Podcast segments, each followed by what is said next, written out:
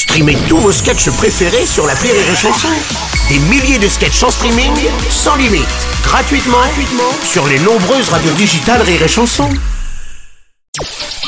Le Journal du Rire, Guillaume Po.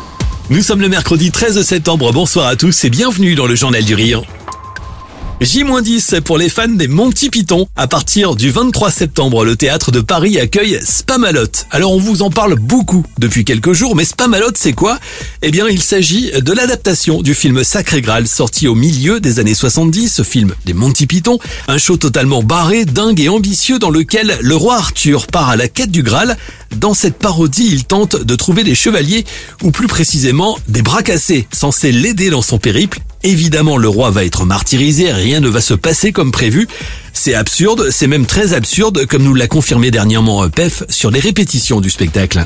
La version Monty Python, elle est absurde dans le sens où euh, bah, à chaque fois il y a des arrêts de jeu, il y a des accidents. Au théâtre, je trouve que ça prend tout son sens. Au cinéma, c'était un ovni. Au théâtre, c'est, je trouve, euh, hyper bienvenu quoi de faire ça. C'est étonnant d'ailleurs qu'ils aient attendu 2004 pour euh, pour avoir l'idée. En France, le show s'était déjà joué il y a une dizaine d'années. Il avait notamment révélé au public Arnaud Ducré et pourtant Spamalot avait bien failli ne pas voir le jour. Pef, lui, l'avait découvert en Espagne avant qu'un producteur vienne lui proposer de réaliser un rêve de gosse, adapté Spamalot en français. Et là, je suis comme un dingue. Je n'en reviens pas qu'il me propose de l'adapter en France parce que c'est tout ce qui me fait rêver depuis petit.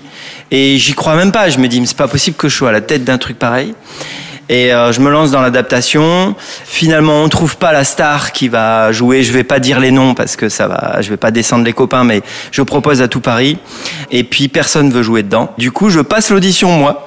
C'est Mathieu Gonnet, le directeur musical, qui me dit mais vas-y toi, t'as qu'à passer l'audition. Et, et donc je me donne le rôle du roi Arthur. Ça a démarré comme ça. Ça a démarré sur un rejet en fait. Et c'est un conte de fées qui a démarré euh, euh, de manière double pour moi parce que je n'osais même pas espérer en faire partie en fait au début.